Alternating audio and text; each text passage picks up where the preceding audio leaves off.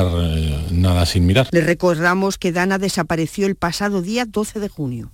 Mañana pasan a disposición judicial los tres detenidos ayer en Sevilla relacionados con la empresa Magrudis y el brote de listeriosis. También mañana la Junta va a presentar una querella contra la empresa, como ha anunciado el consejero de Salud en el Parlamento, Jesús Aguirre, que también ha confirmado la puesta en marcha de un plan de control de la listeria. Sobre la gestión de esta crisis, Aguirre ha debatido en el Pleno, en la Cámara Autonómica, con el socialista Jesús Ruiz, que ha pedido su dimisión la mejor garantía para que el sistema sanitario aporte credibilidad y seguridad es que quien ha ocasionado sus peores fallos diga adiós. Sabemos perfectamente lo que hacemos. Donde no vendemos humo, somos de tajo, de tajo, de trinchera y lo hemos abordado de esa forma tan excepcional como se irá vendiendo y luego el tiempo pondrá a cada uno, a cada uno en su sitio. Más países, finalmente el nombre de la plataforma con la que Íñigo Rejón concurrirá a las elecciones el 10 de noviembre. Esta tarde ha sido proclamado candidato y ha asegurado que solo se presentará en las circunscripciones donde su partido sume al bloque progresista ha hablado de las primeras alianzas. Ojalá podamos ir juntos con las compañeras y los compañeros de la Junta Aragonesista que ahora lo están discutiendo y con las compañeras y los compañeros de ECO que tienen un proceso interno que respetamos y moltíssimes gràcies a tots els companys i a totes les companyes de Compromís al País Valencià. Desde Nueva York, Pedro Sánchez no ha querido valorar estos movimientos a la izquierda del PSOE para no inmiscuirse. Yo creo que estamos asistiendo y somos testigos a una recomposición del espacio político que representó el del pasado Unidas Podemos y sus confluencias. ¿Cómo lo vemos, eh, en este caso, como líder del Partido Socialista? Pues con cierta distancia, con respeto, sin ninguna voluntad de inmiscuirnos en ningún asunto interno de otras fuerzas políticas. Mañana pasan a disposición del juez de la Audiencia Nacional García Castelló los siete presuntos miembros de los CDR investigados por rebelión, terrorismo y tenencia ilícita de explosivos. De fondo, la polémica abierta por el presidente Torra, que acusa al Estado de criminalizar al independentismo y que ha recurrido ante el Tribunal Superior de Justicia de Cataluña la orden de retirar el lazo amarillo del Palau de la Generalitat. El plazo dado por los jueces ha finalizado esta tarde. Se trata de una medida cautelar mientras se entra en el fondo del asunto tras un recurso de impulso ciudadano. El presidente presidente de esta asociación, José Domingo, anuncia nuevas iniciativas. Impulso Ciudadano, ante esta desobediencia, presentará mañana mismo un escrito ante el Tribunal Superior de Justicia de Cataluña pidiendo que ordene directamente a los Mossos de Escuadra la retirada de la pancarta y que remita testimonio de particulares al Ministerio Fiscal por si la actuación del presidente de la Generalitat fuera constitutiva de delito. 21 grados en Hinojosa del Duque, Córdoba, 21 en Caniles, Granada, 25 en la Luisiana, Sevilla. Buenas noches. En el sorteo del cupón diario celebrado hoy, el número premiado ha sido 26.731-26731. Asimismo, el número de serie correspondiente a la paga, premiado con 3.000 euros al mes durante 25 años, ha sido 34034. Mañana, como cada día, habrá un vendedor muy cerca de ti repartiendo ilusión buenas noches. Y recuerda, con los sorteos de la 11, la ilusión se cumple. 10 y 4 minutos. La radio que necesitas es RAI.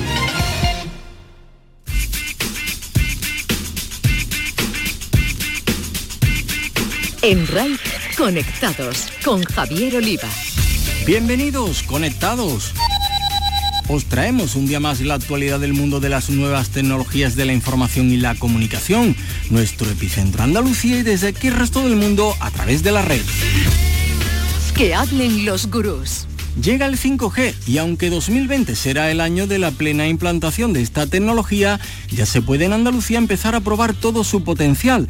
Para conocer más sobre sus posibilidades hemos invitado a conectados al decano de los ingenieros de telecomunicaciones de Andalucía, Juan Luis Cruz. Nos vamos de evento. Eliezer López, desarrollador full stack en Watafactory, nos ofrecerá alguna de las próximas citas tecnológicas en Andalucía. Hora de jugar a los videojuegos. En el espacio para videojuegos, los expertos andaluces José Manuel Fernández Speedy y Jesús Relinque Pella nos hablarán de un histórico, la aventura original de Andrés Samudio. Desmontando la tecnología. Los gadgets son cosa de Pedro Santamaría, colaborador de la web tecnológica El Output quien nos trae las últimas creaciones en el mercado de los fabricantes TIC. Ha sido viral en redes. Las novedades y cambios en las redes sociales nos las contará el consultor de redes y responsable de los Instagrames de Cádiz, José Mi Ruiz. Conectados con Javier Oliva. Muchas cosas, para todo tenemos casi media hora, así que con la realización técnica de los operadores de sonido del Centro de Producción de Jerez, Enter y comenzamos.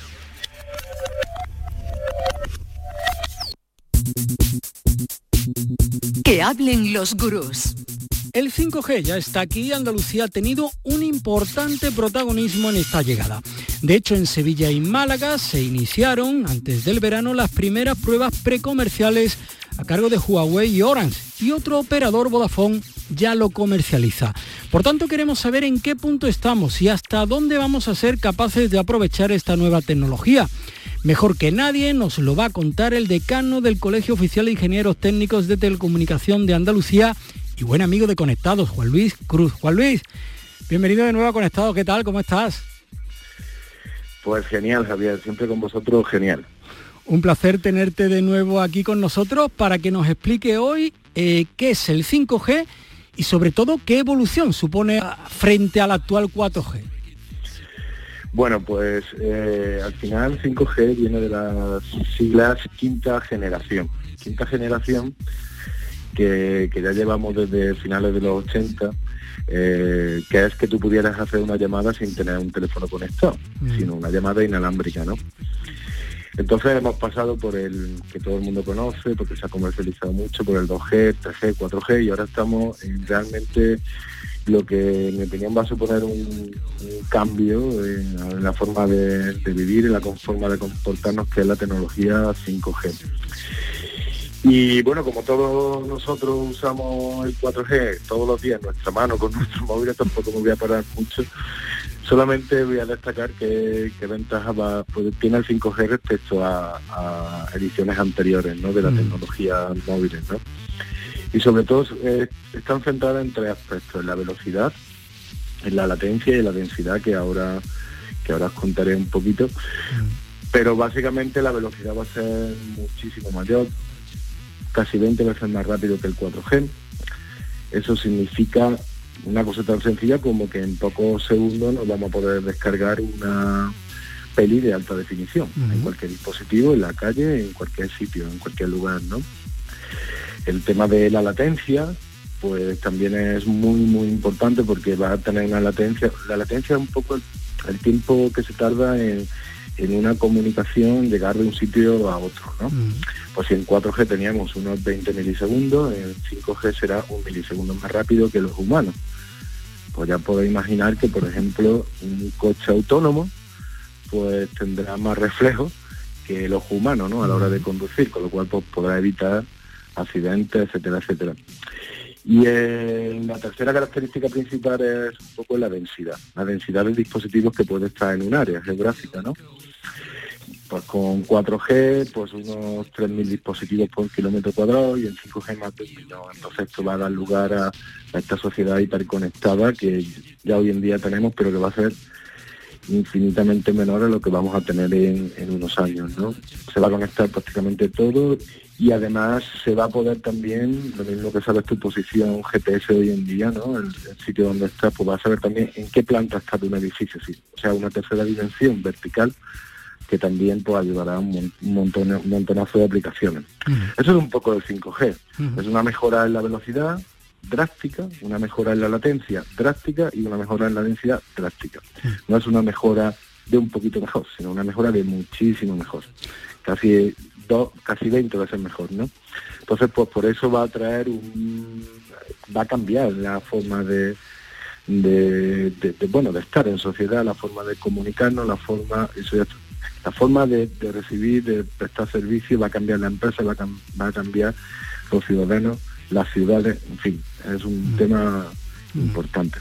Antes has hablado, Juan Luis, ¿verdad? Hemos pasado del 2G al 3G, al 4G, ahora al 5G.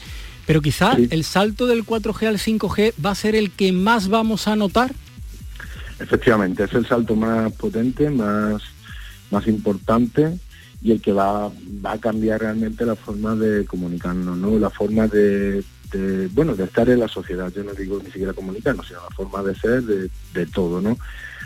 Aparte, siempre eh, este tipo este tipo de tecnología se ha asociado a la, a la Internet de las Cosas, a la cuarta revolución industrial, Y efectivamente, mm, yo te digo que va a ser mucho más importante tener esta tecnología que, por ejemplo, carreteras para llegar a determinados sitios. Va a ser mucho más influyente eh, este tipo de redes que, tener buenos servicios de autovía, porque realmente se va a poder hasta hasta operar a distancia. Un cirujano de México puede operar a una persona de, de cualquier pueblo de, del mundo, ¿no? Y con una precisión mm, milimétrica, ¿no? Entonces ese tipo de cosas pues van a cambiar la sociedad, ¿no?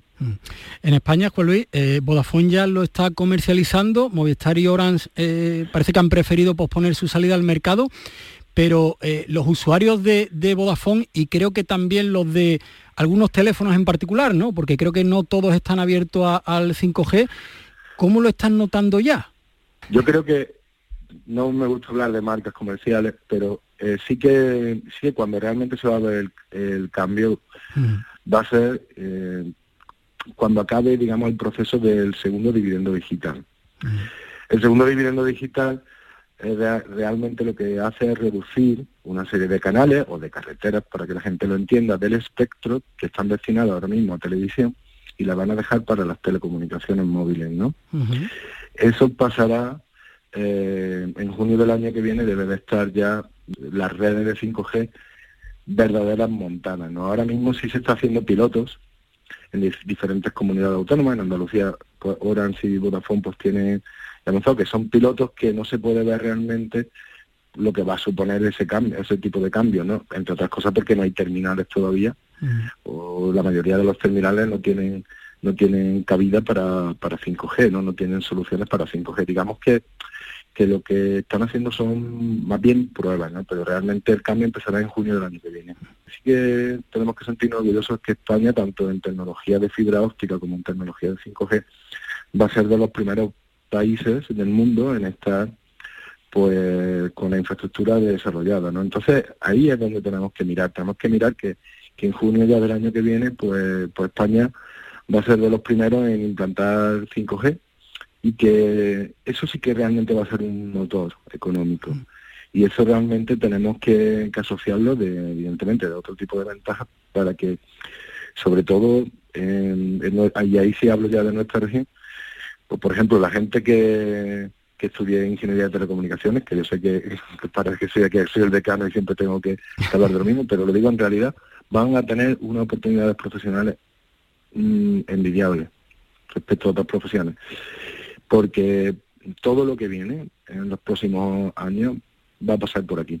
Todo lo, a nivel de empresarial, a nivel de comunicación, a nivel de energía, a nivel de de, todo, de todas las empresas que muchas de ellas se han transformado, pero la mayoría no están transformadas y van a aprovechar 5G para transformarse digitalmente, para, para poder competir al fin y al cabo. ¿no? Y eso es muy importante que en Andalucía tengamos eso claro, que, que la mayoría de la gente joven se anime a estudiar carreras de este tipo, formaciones también de carácter profesional también de este tipo, porque ahí van a tener, vamos a tener muchísimas oportunidades. Y Andalucía es un territorio que esto sí que depende de lo grande o lo chico que sea, ¿no? Y aquí es un territorio grande donde va donde se va a producir muchísimos servicios desde el punto de vista de infraestructura, desde el punto de vista de los servicios que van que van a crear muchísima riqueza, muchísimo empleo, muchísimas oportunidades y muchísima inversión.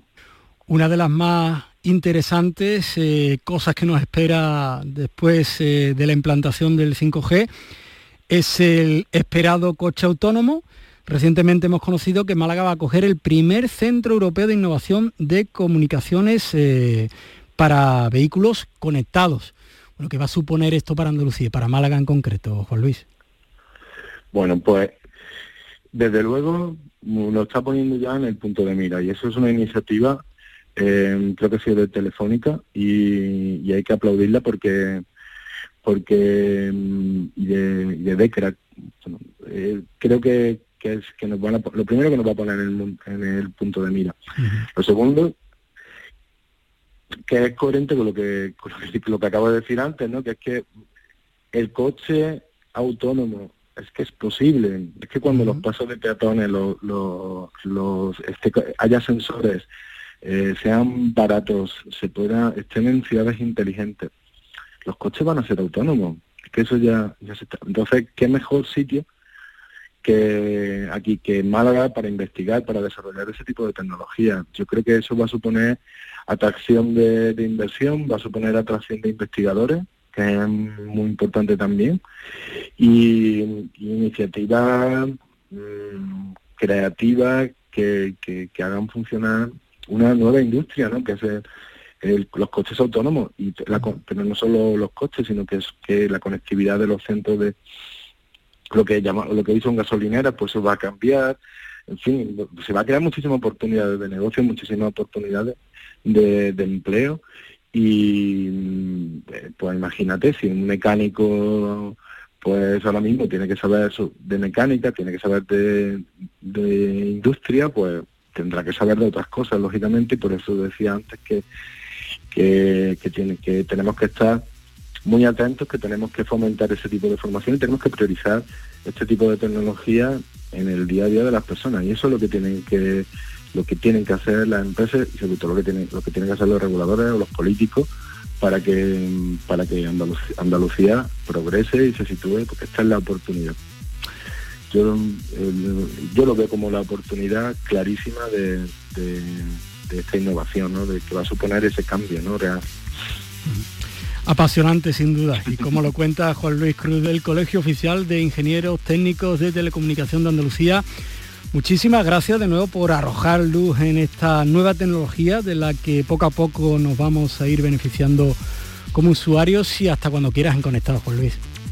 Pues muchísimas gracias a vosotros, a ti especialmente Javier, y por darle mucha siempre prioridad a estos temas y estoy a vuestra disposición siempre.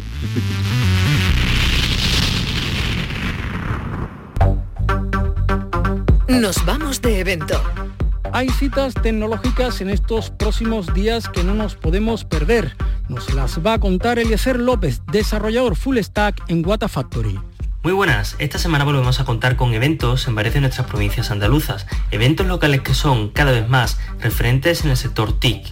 Aunque hoy nos centraremos en uno en concreto, organizado por Django Girls Sevilla, una organización sin ánimo de lucro que gracias a sus voluntarios y voluntarios realiza eventos para acercar a mujeres a la tecnología. Si eres mujer y quieres aprender a hacer páginas web, Django Girls organiza un taller gratuito para principiantes. Tendrá lugar el sábado 5 de octubre de 2019 en Magma, la sede de Z1 en el centro de Sevilla.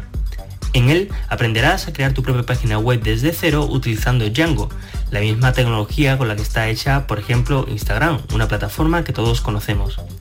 La organización incide en que el taller está pensado para iniciarse en el mundo del desarrollo web, sin necesidad de tener ningún tipo de conocimiento previo de tecnología alguna. Así que no dejes que la palabra programación te intimide. La idea es aprender y resolver dudas juntos.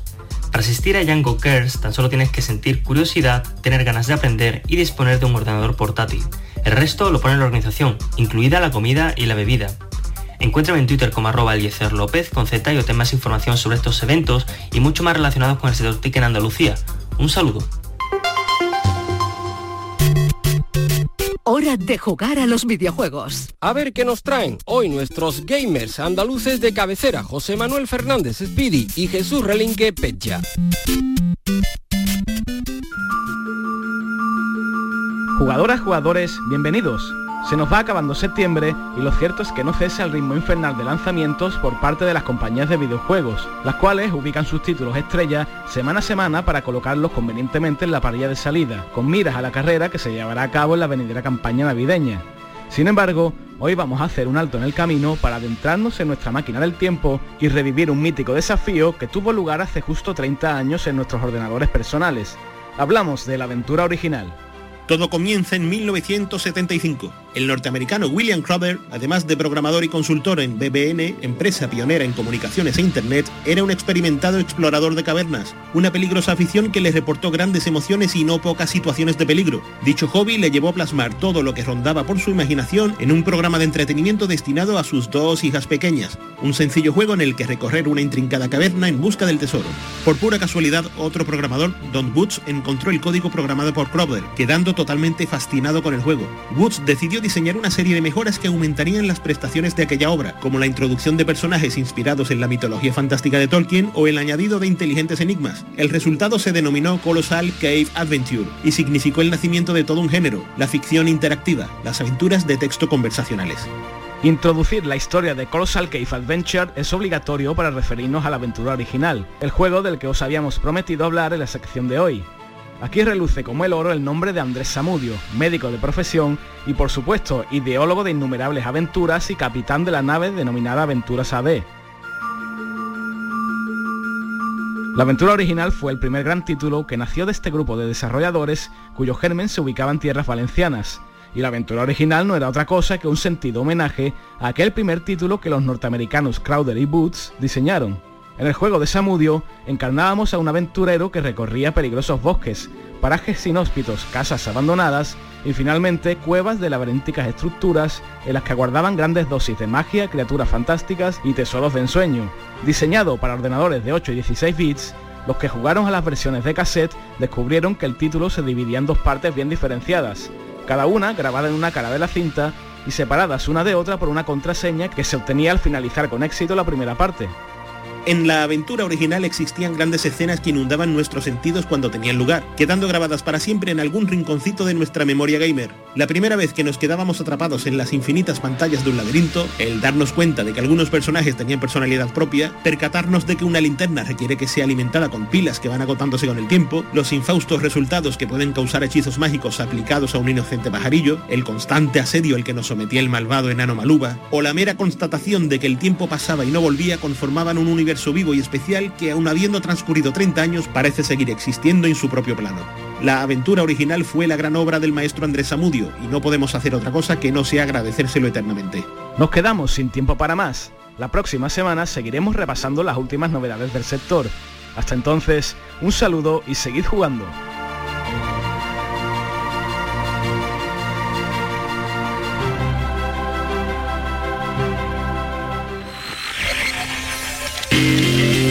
El análisis de las más novedosas creaciones TIC es cosa de Pedro Santamaría, que nos habla de los últimos gadgets tecnológicos. Hola a todos, una semana más. El, el, iPhone se puso a la venta la semana pasada, el día 20, y bueno, gracias a Golden Mac he tenido la posibilidad de probarlo. En breve vamos a publicar nuestro análisis en el output, pero mientras os puedo adelantar que son, bueno, son muy buenos teléfonos como ya me suponía. Son caros, eso es cierto, pero en cierta medida justifican su precio. Y si te gusta iOS, sus nuevas cámaras van a hacer que, que, bueno, que tengan muchísimas ganas de dar el salto a estos nuevos iPhone 11, iPhone 11 Pro y iPhone 11 Pro Max. Aún así, la que creo que es la noticia de la semana a nivel de, de gadget, a nivel de dispositivos, es la presentación o fue la presentación de los Mate 30 de Huawei.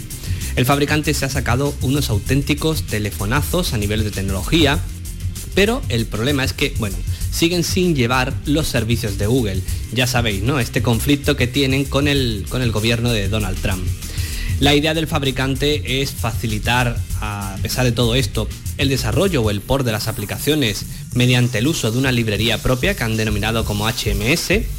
Y sí, es cierto que en China no hay servicios de Google y eso no supone un problema, pero a nivel mundial la cosa cambia. Y claro, sin Gmail, sin Google Maps, etc., los teléfonos quedan como huérfanos y es una auténtica pena porque como decíamos, a nivel de tecnología son dispositivos increíbles, tanto a nivel de diseño como de prestaciones, con unas cámaras que, que despuntan y que incluso son capaces de grabar a cámara lenta, resolución 720p y a más de 7000 cuadros por segundo, lo que es una auténtica locura, hacen que, bueno, que sea un teléfono que, que tendría argumentos de sobra para ser el mejor terminal de, de 2019 si no fuese por este problema de, del software.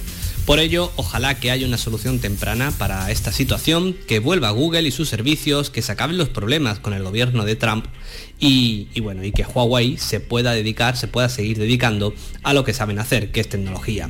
Un saludo hasta la semana que viene. Ha sido viral en redes. Y ahora repasamos lo que nos deja el mundo de las redes sociales y lo hacemos con José Ruiz, Instagramer y consultor de redes. Instagram comienza a eliminar o restringir el contenido sobre cirugía estética y dietas milagro. Bueno, pues lo que está haciendo Instagram es eh, está efectuando una serie de cambios en sus políticas con el objetivo de restringir o eliminar los contenidos que tengan que ver con este tipo de dietas milagrosas, cirugía estética, etc. el objetivo es que los posts que contengan este tipo de mensajes dejen de ser visibles para los usuarios menores de 18 años. El contenido que promocione el uso de ciertos productos para la pérdida de peso intervenciones estéticas y tenga un incentivo de comprar o muestre un precio no estará disponible para los usuarios menores de edad. Este es el mensaje que ha publicado Instagram. Todos, aquellos posts que hagan referencia a un producto de dieta con resultados milagrosos y que además lleven aparejado una oferta comercial con un código de descuento serán borrados en el momento en que sean detectados. Por otra parte, en las próximas semanas Instagram lanzará una nueva funcionalidad en la aplicación que permitirá a los usuarios reportar cualquier publicación que incluya este tipo de contenido.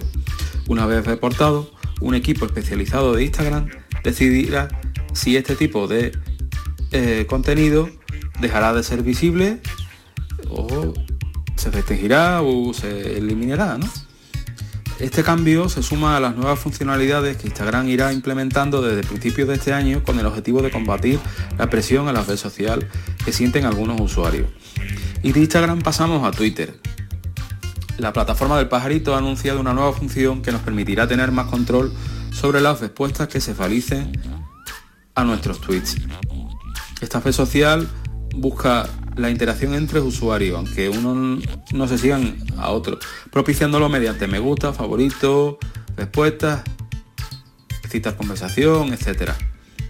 Si alguien responde, alguien incoherente, ofensivo o si demasiada base a uno de nuestros tweets, el comentario será visible para todo el mundo, aunque bloqueemos al usuario. Por ello, Twitter eh, ha empezado una serie de pruebas en Estados Unidos y Japón a través de la cual los usuarios podrán ocultar las respuestas que les hayan dejado. Se podría pensar que este movimiento eh, roza la censura, pero realmente no es así. La opción que maneja Twitter, si bien oculta los mensajes, eh, si el que publica el tweet así lo considera, sigue permitiendo que se vean estas respuestas en una opción que se llama ver las respuestas que el autor ha ocultado. Esta función se está extendiendo por Estados Unidos y Japón para todos los usuarios pero forma parte de una serie de pruebas que está realizando Twitter. Así que no sabemos cuándo llegará al resto de los países, algo que dependerá de las respuestas que den estos mercados a la integración de esta nueva función. Bueno, pues estas han sido las novedades en redes sociales de estos días. Para dudas o comentarios podéis contactarme tanto en Twitter como en Instagram en mi cuenta arroba Y que no se os olvide, disfrutad de la vida real. Es hora de terminar, pero seguimos conectados. La interactividad es nuestra razón de ser. Nos podéis seguir y dejar vuestros comentarios y sugerencias en Twitter, arroba conectadosRAI, en la página del programa en Facebook o en la dirección de correo electrónico conectados arroba rtva.es. Además, si queréis repasar alguno de nuestros contenidos, podéis escucharlo, descargarlo en el apartado de radio a la carta de la web de Canal Sur las redes sociales han vuelto a matar a un artista. En esta ocasión ha sido la famosa cantante Lola Índigo que se ha llegado a convertir en viral bajo el hashtag RIP Lola. La propia artista ha utilizado Instagram para aclarar los rumores de su supuesta muerte. Aún así, han sido miles las reacciones a su ficticio fallecimiento. Hasta el próximo miércoles a las 10 de la noche a todos, feliz vida virtual estabas imaginando que yo bailaba patina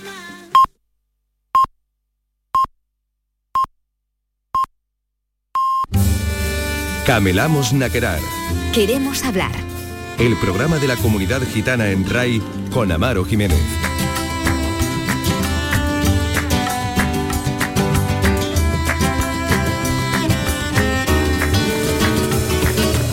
Sastipen etalí, salud y libertad. Bienvenidos de nuevo a Camelamos Naquerar, el espacio público en la radio pública, en RAI, en Radio Andalucía Información, donde tratamos a fondo la romipen, la gitanidad. En el programa Camelamos Naquerar, Mar Rodríguez. ¿Qué tal, Amaro? Irene López, la parte técnica, y Amaro Jiménez, un servidor de ustedes, que vamos a echarle un vistazo más a Andalucía, porque siempre digo y nunca jamás me cansaré de decir, que hablar en el Camelamos Naquerar, que esto es en gitano queremos hablar, es hablar siempre de más Andalucía, de gitanas, de mujeres andaluzas, de hombres andaluces, de gitanos, de gitanas, de la cuestión de los lunares de Andalucía, de nuestro sentir andaluz, del sabor de Andalucía. Pero antes